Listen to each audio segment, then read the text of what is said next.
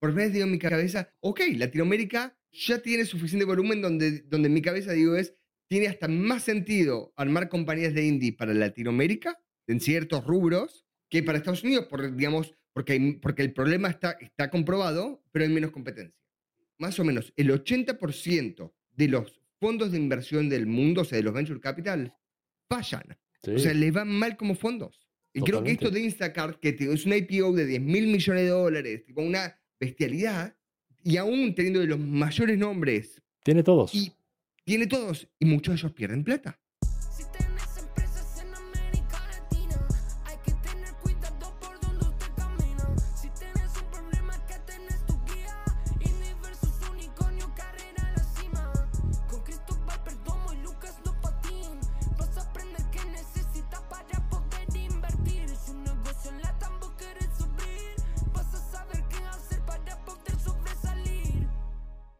Bienvenidos al episodio, ahí me está escribiendo Cristóbal, el número cuadrigésimo segundo de Indie versus Unicornio para los ignorantes como yo, es el número 42. ¿Cómo anda mi mejor amigo Cristóbal Perdomo?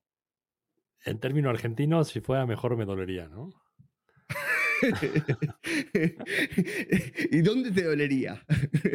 No, ¿qué pasó? no. Perdón, Cristóbal es casi un señor, no se le puede preguntar eso ya. Exacto, ya, ya, soy en edad mayor.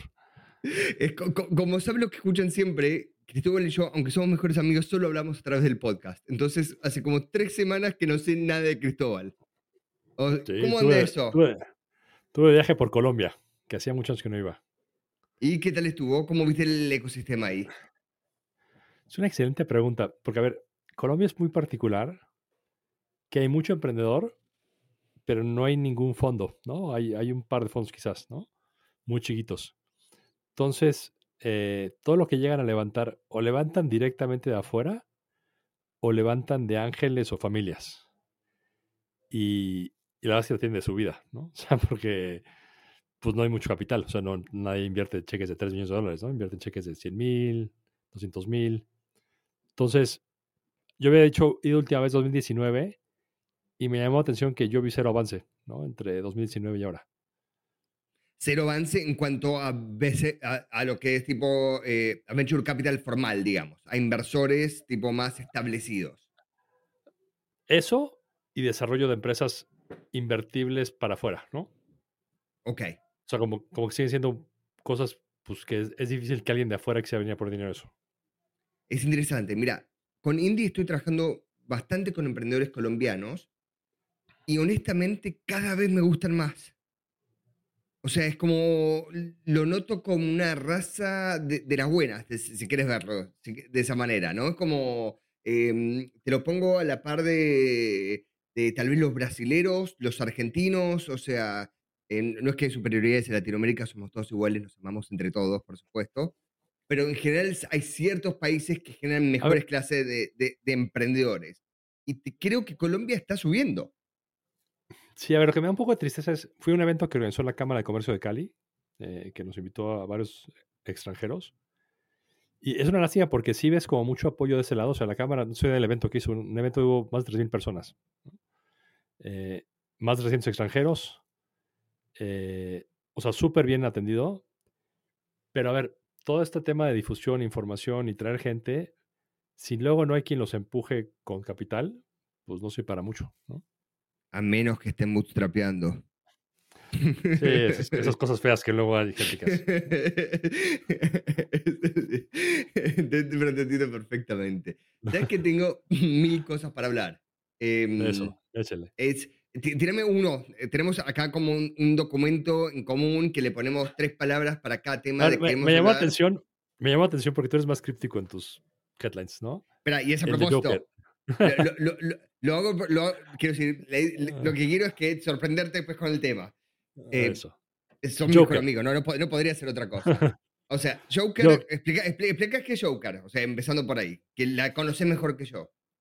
A ver, Joker se llama, e, es, es parte de este negocio que es, pues como turbo entregas, ¿no? O sea, entregas en menos de media hora de productos como muy, no sé si primera necesidad, ¿no? Pero por ejemplo, una Coca-Cola, una bolsa de hielos, eh, ¿no? Una botella de ron, ¿no? O sea, De consumo, que constante, llamarlo de cierta de manera. consumo, pues más bien consumo inmediato, ¿no? O sea, no estás Sí. comprando algo para el fin de semana, sino porque vas a ver el partido y no tienes papas, ¿no? Ese tipo de cosas, ¿no? Eh, surgieron muchas, ¿no? En, en Turquía surgió Getir, en, esta, en Europa Gorilas, en Latinoamérica Joker, luego Rappi hizo Rappi Turbo, ¿no? Creo que tiene.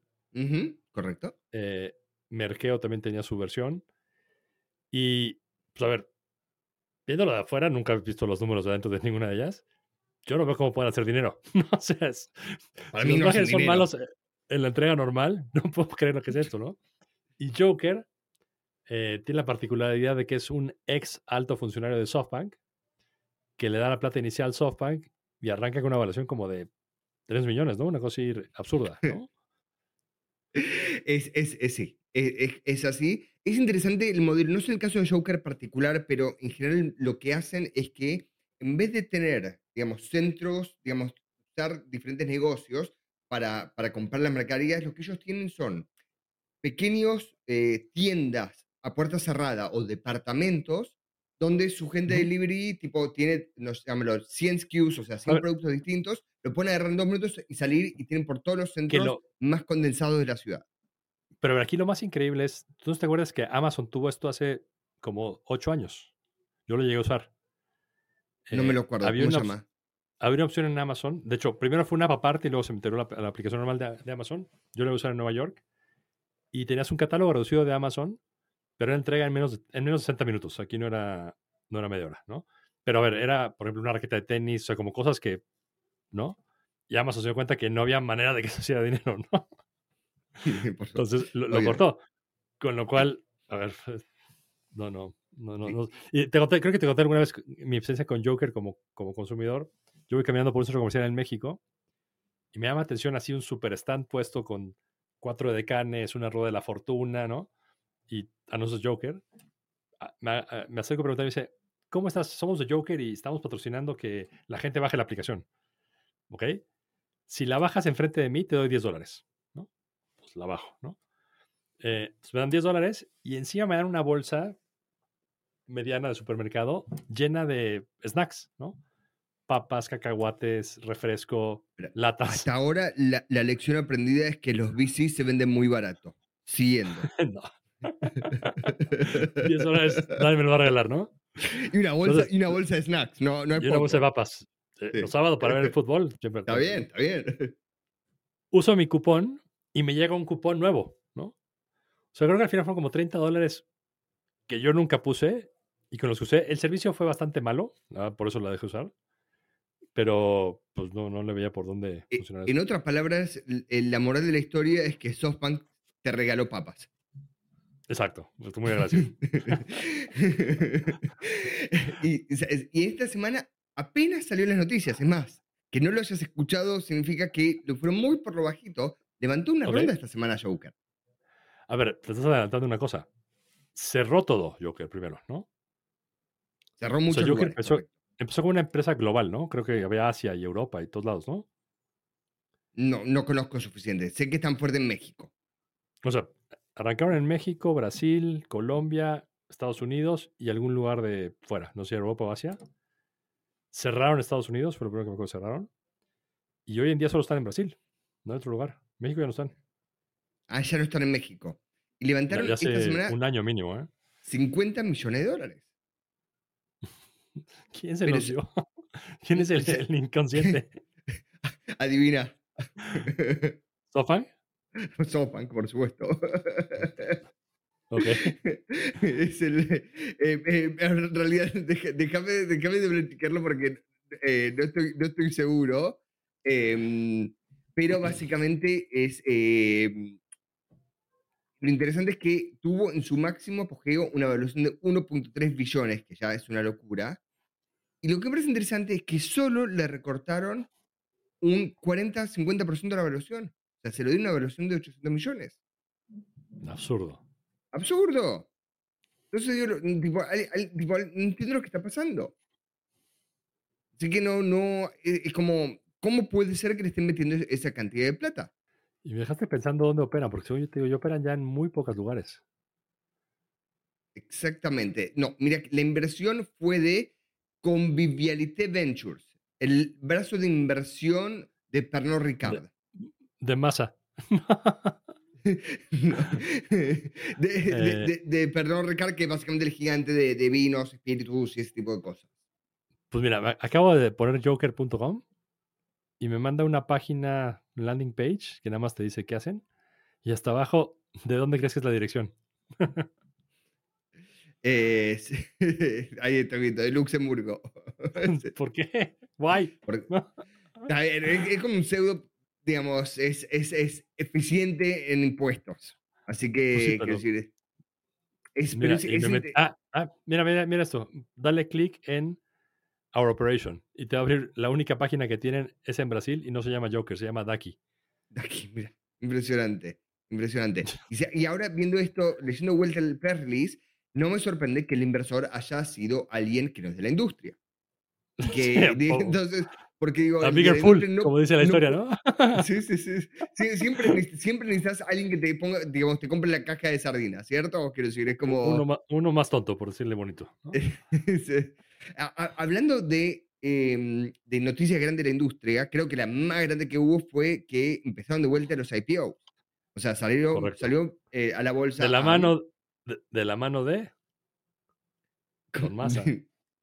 Don Massa. ¿Por qué por Massa? Pues fue ARM. Ah, de, de, Massa Sana. Don Massa. Sí, sí, sí. Para los amigos es Don Massa. Exactamente. Eh, por, por, por es, es, salió, salió publicaron. Eh, y ahora lo que interesante, que le fue bastante bien, o sea, subió creo que un 20% el primer día, y después salió publica Instacart. Eso es terrible. que es súper interesante. ¿Sabes por qué me pareció fascinante esto? Interesante porque no metimos dinero tú y yo. no, no, no. Y esa, y esa, es la parte, esa es la parte que me parece brillante. Es, Instacart tuvo múltiples rondas. ¿Sabes hasta qué ronda llegó? ¿Hasta qué serie? la, estoy viendo, con lo cual no quiero contarte. hasta, la, hasta la serie I, y latina. O sea, hizo Presid, serie A, serie B, serie C, D, E, F, después un tender offer, después serie G, H, I. O sea, imagínate la cantidad de inversiones que hizo. La primera fue en el 2012, la última fue en el 2021. ¿Okay? Ahora aquí, viendo la tabla, lo primero que me da atención a mí es que la SID y la serie A es al mismo precio. La SID y la serie A es interesante, completamente de acuerdo. Es, es interesante que haya sido a, precios similares. En realidad, la que fue, la que no está puesto acá, pero que fue, digamos, fue el precio de Y Combinator que habrá sido un poquito mejor. Mm, seguramente. Pero, pero esta es la parte que me parece fascinante. Todos los que invirtieron del 2000 15. O sea, acuérdate, la primera idea fue en el 2012. La segunda fue en el 2013. La tercera ronda de inversión fue en el 2014. O sea, la primera fue a 75 dólares la acción. Después la, la, segunda 75 también, como decía Bor, la tercera fue a 930. La cuarta, la cuarta ronda de inversión fue ya a 4 mil dólares de equity pricing, o sea, el valor de acción, de cierta manera, así que de Que entraron monstruos como Kleiner Perkins y, y Valia. Desde el 2015 hasta el último inversor del 2021, ninguno le ganó al SP 500 como inversión. Y estás hablando del monstruo de, digamos, de las inversiones. Quiero decir, tipo, el éxito, ¿cierto? E, este, tipo, el, el IPO de Instacart está considerado un éxito monstruoso. Ahora, lo que es una locura, si querés pensarlo de cierta manera, es que solo los que invirtieron los primeros tres años realmente ganaron plata. O sea, y vos si querés pensar que los inversores de los fondos detrás de eso estuvieron inclusive bastante por debajo del S&P 500. Porque ellos no se llevan todo, o sea, porque se llevan tipo básicamente el 50% de ese precio. Y aquí hay una parte interesante, ¿no? Cuando tú haces el IPO, renuncias a tus derechos de preferencia. Correcto. Con lo cual hiciste pomada a todos, ¿no? Eh, Mira, porque si hubiera sido esto. De hicieron algo distinto. Porque le dijeron, yo tengo un conocido em, que fue empleado de Instacart varios años, fue uno de los top de ingeniería de, de, Instacart y se llevó más de 100 millones del, del IPO. Okay. Y él pudo vender todo el día uno. O sea, hicieron un cierto pool de, de para, digamos, de, de, inversores y de empleados que pudieron vender desde el día cero. No, no, pero no sé lo que me, refiero a que, acuérdate, cada ronda de inversión es como una torta, ¿no? O un pastel en México, ¿no? Donde cada capa del pastel aplasta la de abajo, ¿no? O sea, la serie G a la serie F, la F a la E, y así. Yo tengo una preferencia. Que esto existe cuando hay una compra de la compañía de los activos.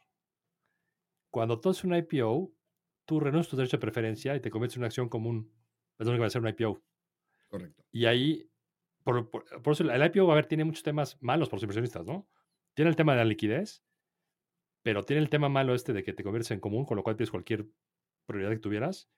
Y segunda es que si tienes mucho de la compañía, tardas años en salir.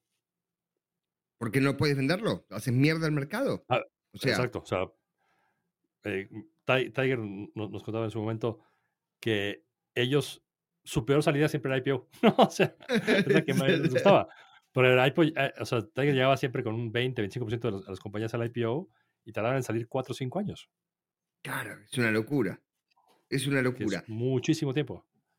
Este, esto me lleva, voy a traer, me, lleva varias conversaciones por el costado eh, que me parece interesante.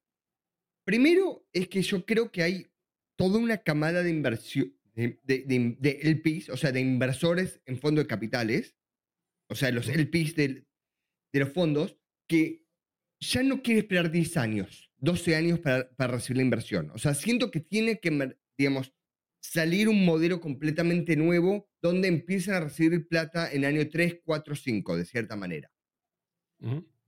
Entonces, ¿cómo va a suceder?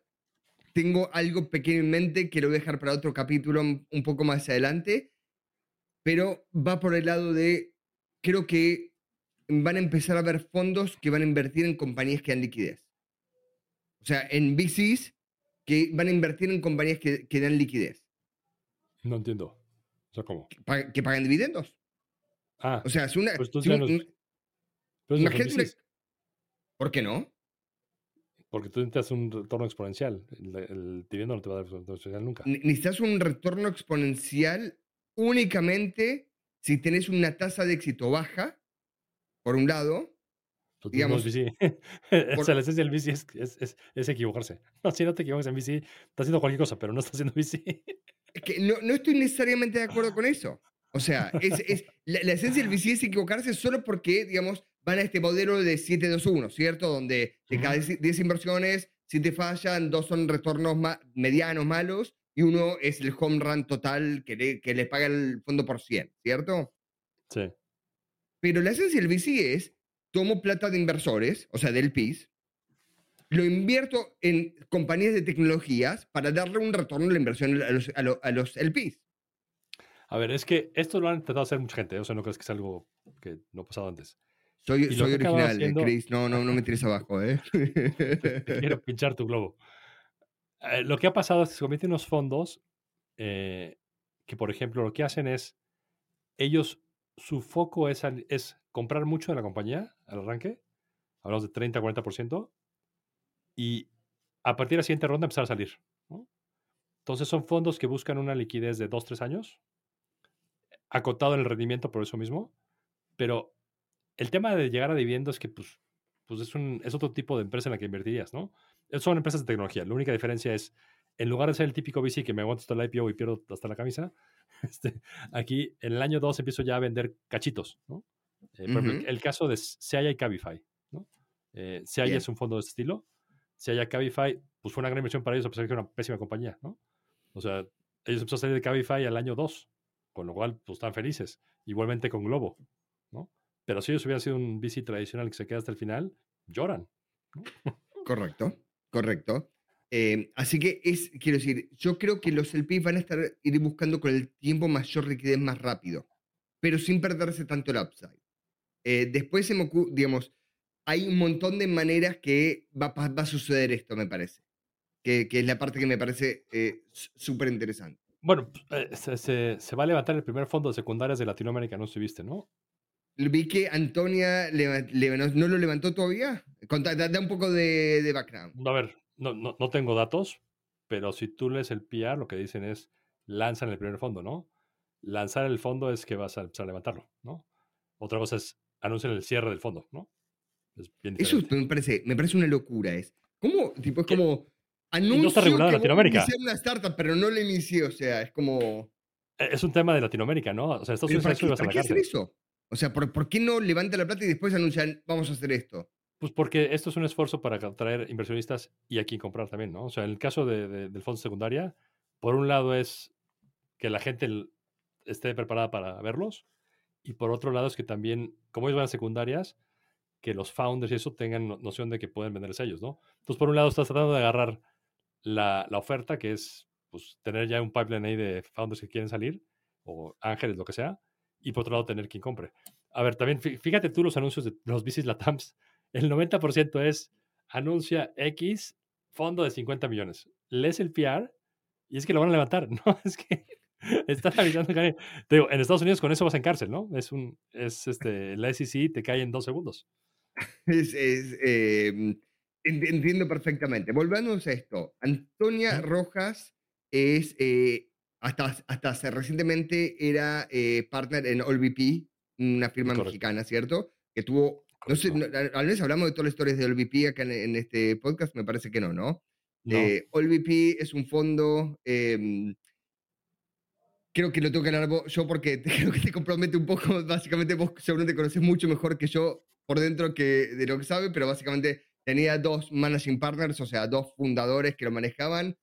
Uno de ellos fue acusado de un par de cosas bastante graves. Em, y no, digamos de qué trata, ¿no? ¿no? era narco, ¿no? Es importante. No era narco ni mataba bebés. O sea, lo acusaron de que hizo eh, avances impropios hacia señoritas, ¿no? No, no sé hasta que, a ver, me parece suficientemente grave de mi punto de vista de, ser verdad. O sea, es como. o sea, creo que hay grados también de eso, ¿no? O sea, yo lo que es, es, que fueron avances, ¿no? Otra cosa es pegarle a alguien y hacer cosas pues más que caen dentro de un delito. Esas son cosas, digamos, digamos, esto no cae en el código penal, ¿no? Está mal visto y está mal hecho, ¿no? Y, como no, no, sé, no, sé suficiente lo que pasó, por eso digo, lo estoy manteniendo por encima, digamos. Pero uno de los dos fundadores, ¿cómo, cómo llamaba este muchacho? Este, ¿Cómo se llama? Fernando Lelo. Fernando Lelo, em, básicamente fue desterrado de la comunidad, por lo que veo, o sea, en OLVP no apareció más, eh, no apareció más en público en ningún lado. Em, no sé qué habrá sido de él, así que. No, a ver, no, yo, yo, yo, sigo en contacto con él, te puedo contar. Él se fue a vivir a España. Él tiene un fondo de Climate Tech, creo que es el único que hay en Latinoamérica. Eh, con lo cual, pues, pues abrazo, abrazo y aplauso para él que logró levantar un, fondo después de eso, ¿no? Eh, no, no, tengo detalle de qué pasó, con lo cual, pues no sé si está bien o mal que lo haga, pero pues a ver, yo en su momento eh, sí hice una outreach a él a decirle, mira, yo no sé qué pasó, si en algún momento te puedo ayudar algo, con mucho gusto. Yo, yo tengo una buena, una buena opinión de él en lo personal si hizo esas cosas que dicen que hizo, pues está feo, ¿no? Pero, pero no tengo ningún dato. ¿no? Sí, interesante, o sea, pero se tuvo que básicamente ir de México para, digamos, poder operar y, digamos, pues y trabajar de lo suyo. Eh, el, el, tema este del Me Too, eh, si hacemos aquí un paréntesis, lo grave es, y esto, a ver, un poquito para dar más contexto, esto arrancó, él daba clase en una universidad muy famosa en México, se llama ITAM, que se quizás como LIDVA en, en Argentina, más o menos, Ditela, quizás, y había una pared de acusaciones anónimas, ¿no? Donde yo le ponía un post-it y decía, Lucas me saca la lengua en la clase, ¿no? Ay, Lucas es malísimo, ¿no? Así apareció en su momento un post-it diciendo que Fernando invitaba a las alumnas a salir. Con lo cual, a ver, pues podrían decir eso de cualquier persona, ¿no? Si es un tema anónimo, pueden decir que a mí me gusta andar con perritos, no sé, ¿no? Lo que tú quieras. Yo no te juzgo, Chris, ¿eh? No, no, pues cada quien, mientras no hagas daño al, al otro, yo creo que está, cada quien su libertad, ¿no? Veces soy libertario. Este, y, a ver, pasa esto y va escalando. Y a ver, lo que pasó es que creo que después sí hubo screenshots de conversaciones inapropiadas, ¿no? Y ahí fue donde se desató todo esto. ¿no? Eh, Entonces, eso es un poco lo que pasó. Eh, Antonia, em, si no me equivoco, es chilena, ¿no? Originalmente. Correcto, también una muy buena persona. Eh, chilena, fue partner de Em, me cae súper bien Antonia, me parece muy inteligente, digamos, muy simpática, digamos, es, eh, nada, eh, súper, súper bien. y se fue junto a otro muchacho que seguramente vos lo conocés, pero no tengo idea quién es. No Ya- tengo, ni, ¿cómo no tengo idea quién es. Bien, se fueron a O sea, armar. te, lo que- a- te va a gustar a ti mucho porque él hizo una competencia de Kavak, ¿no? se llama acá Inigo Martínez Gil. eh, y básicamente se fueron a armar este fondo que se llama Atom Capital, que es para comprar secundaries, eh, que aparentemente todavía no levantaron la ronda por, por lo que veo. eh, pero para, No, esa para es mi, explicar- es mi percepción, ¿eh? No tengo ningún dato, nada más. Yo creo pero que para, básicamente para explicar lo que serían secundaries es que las compañías, fueron, las compañías le dan acciones a los fondos, le dan acciones a las eh, personas, a los empleados, y estos hasta que no hay un evento de liquidez, como sea la venta de la compañía o que salga pública, eh, muchas veces, digamos, las personas durante años tienen mucha plata atado a esto. Los secundarios lo que son es que pueden comprarle esas acciones, por ejemplo, a empleados y se las venden a otros inversores. Es un poco lo que es la compra de secundarios. Eh, eh, digamos, Correcto. con el foco, con el foco de esto. Em, que Que, me que hay, parece- que a ver, que hay, hay fondos muy grandes en el mundo, ¿no? Que hacen esto. Exactamente. Y no, y no había ninguno especializado en Latinoamérica, que también me parece interesante. Que yo A ver, no hay ninguno, ninguno basado en Latinoamérica, ¿no?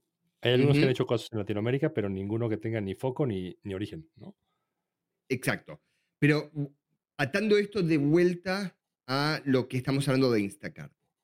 Sí. De las series, digamos, de la Presid hasta la serie I, o sea, no sé qué letra es eso, pero es la letra 11, 12 del abecedario, los primeros Sí. tres ganaron plata. Sí. O sea, pla- ganaron plata que va- le vale la pena, digamos, al, al- al ecosistema. El riesgo. Los últimos cuatro, o sea, del D1, DST del 2020, otra ronda del 2020 y 2021, directamente perdieron plata. O sea, no. uno, uno tuvo, digamos, menos 13%, otro menos 15, menos 20, menos 51. Vamos a tratar de poner esto en las notas del show, esta tabla, porque es de no A caer ver, que en aquí la locura. Otra cosa interesante lo que acabas de decir es, fíjate cuántas veces aparece Sequoia en la tabla, ¿no? Con lo cual, Sequoia no sé al final cómo sale, porque si bien hizo mucho dinero en las primeras, el cheque de la serie debe haber sido enorme. Y en ese perdió la mitad del dinero, ¿no? Con lo cual, who knows, ¿no? Es, hay, hay, una, hay un gráfico eh, que me parece una locura. Voy a asumir que es verdad porque está en TechCrunch. ¿Viste, Viste que si está en TechCrunch, tipo, no, no, no. Es si verdad. está en- es verdad. Que es, ¿sabés eh, qué porcentaje de los fondos de inversión devuelven 3x su capital? O sea, un retorno del 300%. Menos del 3%, te diría yo. Exactamente, menos el- del 5% es lo que dice. Sí, sí, sí. sí, es, Es un, es o sea- es top, es top ventil, no sé cuál sea, si es la palabra, pero o sea, no, no es top decil, es top ventil, ¿no? Pero básicamente significa que el, más o menos el 80% de los fondos de inversión del mundo, o sea, de los venture capital, fallan. Sí. O sea, les van mal como fondos. Y creo que esto Totalmente. de Instacart, que te- es una IPO de 10 mil millones de dólares, tipo una bestialidad, y aún teniendo de los mayores nombres, por ejemplo, tipo, no sé, como de acá poner Sequoia o Tiger todos. o Fidelity, Tiene todos. y tiene todos, y muchos de ellos pierden plata. Es, eh, no, no lo puedo entender, o sea, tipo, esto te habla de, digamos, de, de- digamos, de la ley de distribución que hay, que realmente son una, Es dos, cinco compañías ver, por año que hacen toda la diferencia. que hemos dicho, ¿no? Que es- esto es súper asimétrico en todos sentidos. Asimétrico en portafolio y asimétrico en general partners. O sea, los, los fondos que hacen dinero hacen muchísimo dinero, pero son los más chiquititos. Igual que en su portafolio, si tú ves adentro, las compañías que hacen dinero son muy poquitas, pero hicieron muchísimo dinero. Sí, esto me lleva a pensar, viste, que hay una famosa frase que dice que, que los emprendedores son, son los verdaderos optimistas porque si no nadie se mandaría a, a- a emprender. Creo que los bicis le ganan. O sea, creo que los bicis A ver, son- eh, esto, creo- que lo más habíamos dicho, pero, todavía. pero yo- es mucho más difícil levantar dinero para un fondo que para una startup, pero por mil. Pero la probabilidad de éxito es inclusive menor y además no vendo nada más que sueños. ¿no? O sea, yo no tengo nada que... No puedo enseñarles que tengo una, una oficina, ni que está la gente haciendo una aplicación, no hay nada. Es, es, es, es una, es, es, es, es- es una locura esto. Y sin embargo, Em, se mueve. Es que, es que yo también creo que mm, lo que me pregunto es, vos, en realidad vos podés contestar esto seguramente. Cuando te juntas con el PIS, o sea, los bien profesionales, ¿qué quiero decir esto? Los LPs más profesionales de Estados Unidos son de los fondos institucionales. Muchas veces son, por ejemplo, los fondos de, de, jubilados de la policía de California, por ejemplo, que deben manejar 10 mil millones de fondos jubilatorios. O sea, tienen equipos, o el, no sé, o el equipo de, endowment de inversión de Stanford, que son muchas veces el PIS en fondos muy grandes, ¿cierto? Esta gente es, digamos, los que toman las decisiones, o sea, o el comité que toma la decisión de inversión, son gente brillante, por normal.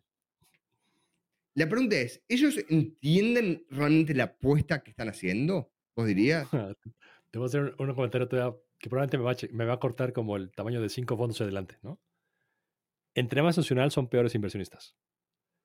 Y la razón es muy sencilla. Accountability, ¿no? O sea, el funcionario que hoy maneja el endowment de la Policía de Los Ángeles, la probabilidad de que esté dentro de cinco años y que tenga que sufrir lo que invirtió hoy es muy baja. En cambio, si tú vas a una familia y hay un miembro de la familia que típicamente es el sponsor dentro de la familia, ese tipo va a seguir siendo familia dentro de 5, dentro de 100 años hasta que se muera. ese tipo es mucho más, ¿cómo te diría? O sea, que tiene mucho más skin in the game que cualquier funcionario de cual fondo que tú me digas. ¿no? Eh, es un tema que yo siempre le digo de repente a los emprendedores cuando hablan con fondos americanos. Le digo, hay una enorme diferencia entre cualquier VC latinoamericano que tú conozcas y un VC gringo. Y la mayor es, te aseguro que el 99% de los, de los VCs que has hablado en Estados Unidos nunca han conocido un LP. Jamás. Mm. Yo no tengo un LP en el que no me haya sentado alguna vez a comer con él. Y esa la diferencia es, a mí no solamente me duele, sino me mata de vergüenza cuando tengo que ir a dar noticia a un LP. Al gringo que manda un fax, si acaso, ¿no? Oye, 100 millones no jalo, no funcionó. pero, entonces, siendo esto, entonces, asumamos los, que vos te cruzaste. Ajá. Imagínate de cada 10 inversores, ponerlo porcentuales. ¿Qué porcentaje dirías entienden los riesgos y los retornos esperados verdaderos de invertir en un fondo versus los que le parece cool y les gusta, tipo, como eh, participar en tecnología, estar vivo. Es que eso es bien diferente. Creo que si tú piensas en institucionales, el 99% lo entiende y tiene todas las gráficas y benchmarks y KPIs que te puedas imaginar. Si te vas al lado, que nosotros mm, mayoritariamente los dineros de family offices, no es de, institucionales, eh, yo te diría que entienden quizás el 60% de los que vemos, ¿no?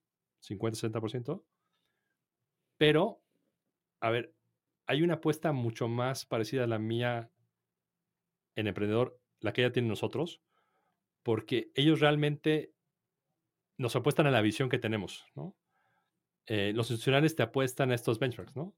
Donde se hago mi cálculo y si el Excel dice que no me das 2.3, pues no funciona, ¿no? Por más que me guste o no me guste, ¿no? Porque ellos al final eh, son empleados, ¿no? Súper bien pagados, ricos, lo que tú quieras, pero son empleados y ellos los juzgan contra un benchmark de mercado. Claro, que es el retorno del S&P en esos años. Dice que el asset manager en su canasta de VC tiene que tener tal retorno, pues si el Excel no me da ese retorno porque me echaste mal tus números, no voy a invertir, ¿no? En cambio, el de la familia es, a mí me suena esto que tú me dices, que mañana van a venir empresas chinas de Latinoamérica y tú vas a ser el puente a ellos, yo le he puesto eso, ¿no? No sé si eso valga 3, 5 o 10, pero le he puesto eso. Entonces, es una decisión, es una decisión bien visceral. En el primer fondo, no tuvimos un solo inversionista que invirtiera que no decidiera invertir en la primera reunión. Con lo cual te das cuenta que un, una decisión 100% de estómago. ¿no? Solo estaba en ver nada. ¿no? Era, era sí, o no, no. Me gusta o no me gusta. A partir del segundo fondo también, a ver, también era, tenía que ser así porque no tenemos nada que mostrar. No sé, nunca he invertido en mi vida. Lo cual, lo que me pidiera desde lo iba a inventar. A partir del segundo fondo, que ya algo había de información del primer fondo, ahí ya empezó a tener más decisiones de inversión con más de una reunión, ¿no? Donde quizás sí le gustaba y decía, bueno, pero deja de ver los números del primer fondo. Ah, ahí van, ¿no?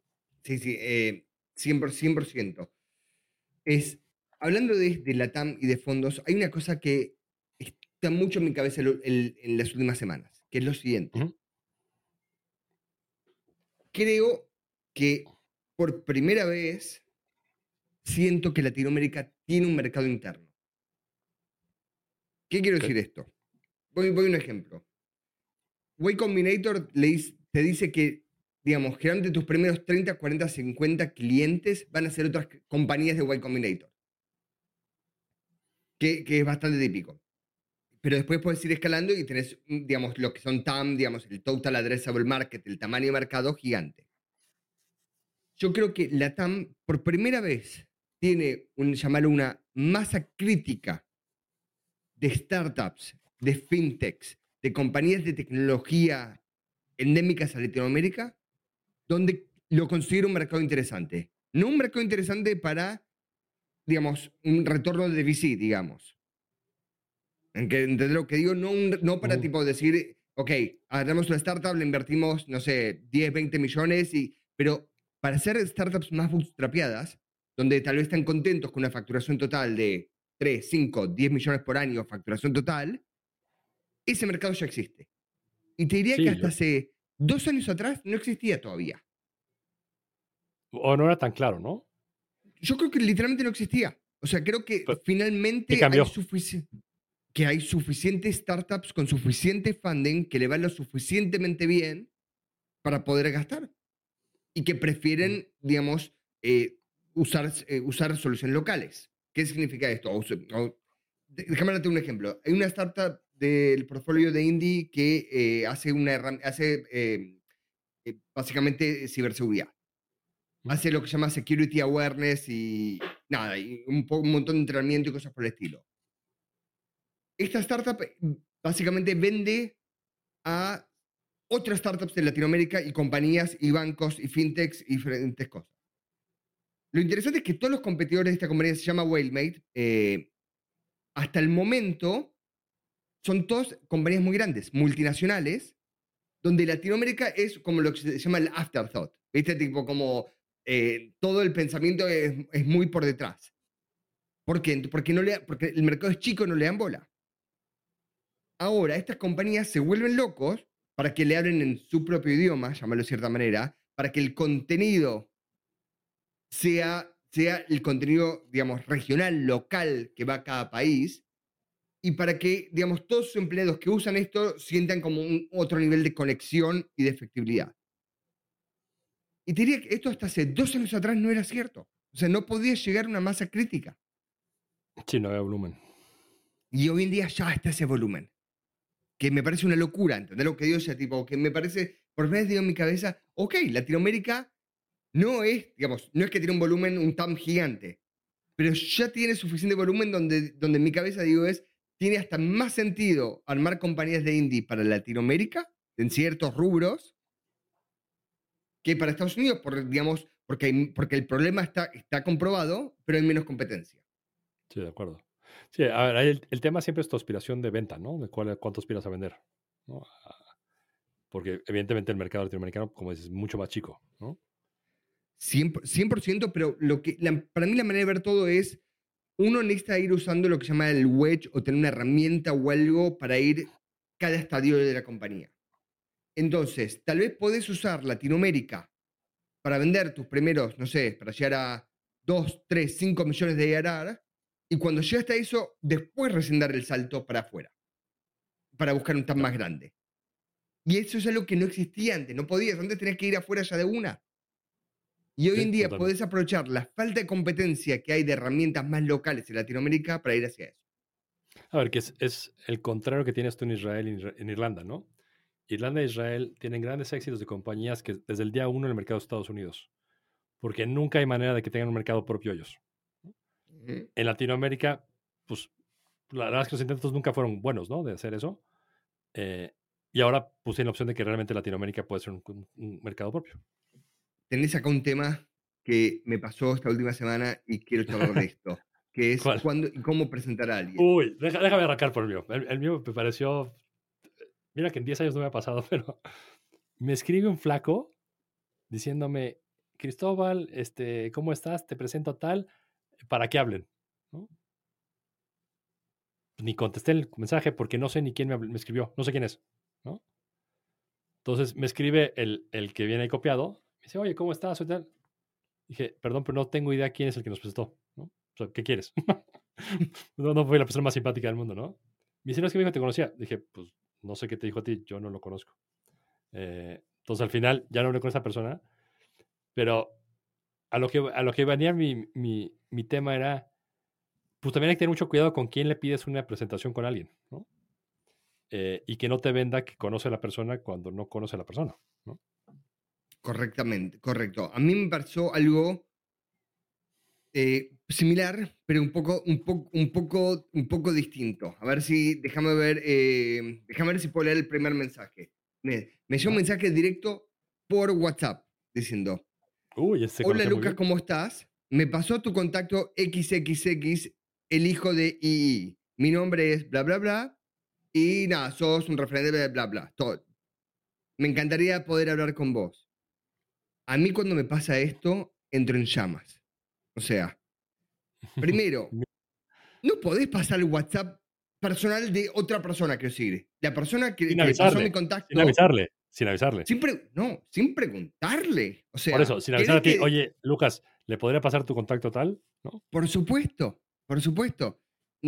Que, que nada, son esas cosas que no entiendo que las personas lo siguen así, haciendo. Esto es, la, e- es el que pasó el contacto es el hijo de un amigo, pero tiene veintipico, o sea, no es tan joven. O sea, es, eh, el, O sea, no es el un hijo- teenager. No, no, no, no es, no es un teenager. Ajá. Em, y hay una regla universal que se llama el double opt-in. Es como se llama esta regla. Que básicamente es, ¿querés eh, poner en contacto a Pepito con Carlitos? Lo llamás a Carlitos y decís. Carlitos, Pepito quiere hablar con vos. ¿Querés hablar con él? Eh, y es eso. Lo mismo me pasa con eh, decir, nada, estoy, ya empecé a despotricar, ¿viste? Cuando decir, hagan double opt-in, no pasen el teléfono de WhatsApp, me pasó justo, justo esta semana.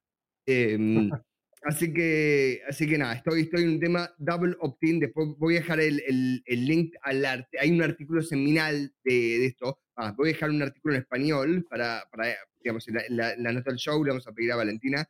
By the way, Valentina es nuestra productora, es una crack, la productora, creo que el día uno del, del show, eh, o de- del día 3, no sé, pero le pasamos todas las Pero notas. ya llevamos que después las va- Sí, sí, no creo que está ya hace 35 episodios. bueno, pues, Nada más aquí un, un paréntesis de lo que dijiste. Hace como tres años, fue en la pandemia, salió una aplicación que te permitía hacer double opt-in. ¿La llegaste a ver o no? ¿no? ¿Cómo era? Era bastante buena porque te llegaba a ti un link y te decía tal te quiero estar a tal. Le hacías clic, revisabas qué querías y le decías sí o no. Y dependiendo si tú decías sí o no, pasaba a la siguiente, decir si querías sí o no la, la conexión. Parecía una buena solución, pero que no tuvo mucha atracción. Pero era como una manera de ahorrarte los mails, ¿no? Y era un Sí. one-stop click, ¿no? Sí, sí, sí, sí, 100%. Y, a- y la próxima tema que tenés vos, lo voy a leer en voz alta nada más porque me da vergüenza. Y la pregunta que pusiste es, ¿pagarías por Twitter? Es la, es la pregunta que pusiste. Es Y la correcto. respuesta es pago por Twitter, no pagarías. O sea, es como pago por Twitter. Entonces, Wow. ¿qué otra pregunta tenés, Chris? O sea, haceme quedar mal en público. O sea, pagarías por Twitter. ¿Y, y por qué pagas por Twitter? ¿Qué, qué te, qué te da eso? Em, por varias razones. La primera es porque muestra, a ver, aunque consumo relativamente poco, eh, muestra menos publicidad. Ok, Razón número dos es, yo creo en, eh, en, en darle, en bancar los proyectos que te gustan. O sea, creo en, en pagar por lo que te da valor en la vida. Entonces, yo creo que me lleve tanto valor de Twitter que me, no- me- por 8 dólares por mes me parece, eh, digamos, Es que más que es correcto. justamente, eh, a ver, y esto, el contexto es, dentro de sus múltiples anuncios que hace cada semana y luego los desmiente, Elon Musk ahora dijo que le va a cobrar a todo el mundo, ¿no? Por usar Twitter. Que seguramente una semana dirá que no, ¿no? Pero por ahora dice que va. Y es curioso porque justo lo que te iba a decir es, yo hay tres cosas que pago cada año y no me las cobran, pero las pago, ¿no? Signal, el, la alternativa de, de WhatsApp, Ujú. Wikipedia y AdBlock, ¿no? Y todos son donaciones, ¿no? Y seguramente pago más de lo que me cobrarían. O sea, yo creo que cada una le pongo 50 dólares al año. Eh, sin embargo, me pareció ofensivo que me quisiera cobrar Elon Musk y no quiero pagarlo. Entonces, si hubiera puesto, hubiera puesto donate to keep Twitter going along, seguro que hubiera puesto dinero. Pero que me diga, tienes que pagar, ya, me ofendió. No sé, es un tema emocional. Es, eh, ¿Querés que sea mala persona? O sea, ¿querés que te haga sentir más o menos mal? O Sí, te Va- a sentir mal. vamos a charlar de algo. Ajá. ¿Cuánta plata más o menos eh, maneja la Wikimedia Foundation? Que es la fundación que maneja Wikipedia. 250 millones. Es un poquito menos, creo, pero, pero algo por el estilo. ¿Sabes a cuánto de eso va a lo que se llama administración y governance? No sé, sea- pero va a ser 5. El 13%, o sea, gastan 25 millones de dólares para eso. ¿Y el ¿Qué es, lo que dije, ¿Qué es lo que dijimos? Espera, ¿qué es lo que dijimos siempre? Una ONG es donde van los psicópatas a hacerse millonarios. O sea, la Wikimedia, tipo, léete historia de la Wikimedia Foundation de lo que pasa por ahí atrás, es una locura. Próximo. O sea, Jimmy, 30 Jimmy Wells se lleva todo o qué? no, no, no, él no. Él, él interesante hizo bastante plata por otros lados. No, hay otras personas que están metidas por dentro. Eh, otro día tra- tal vez traemos alguna historia, pero que es, eh, que es tremenda. ¿Ok? Ok.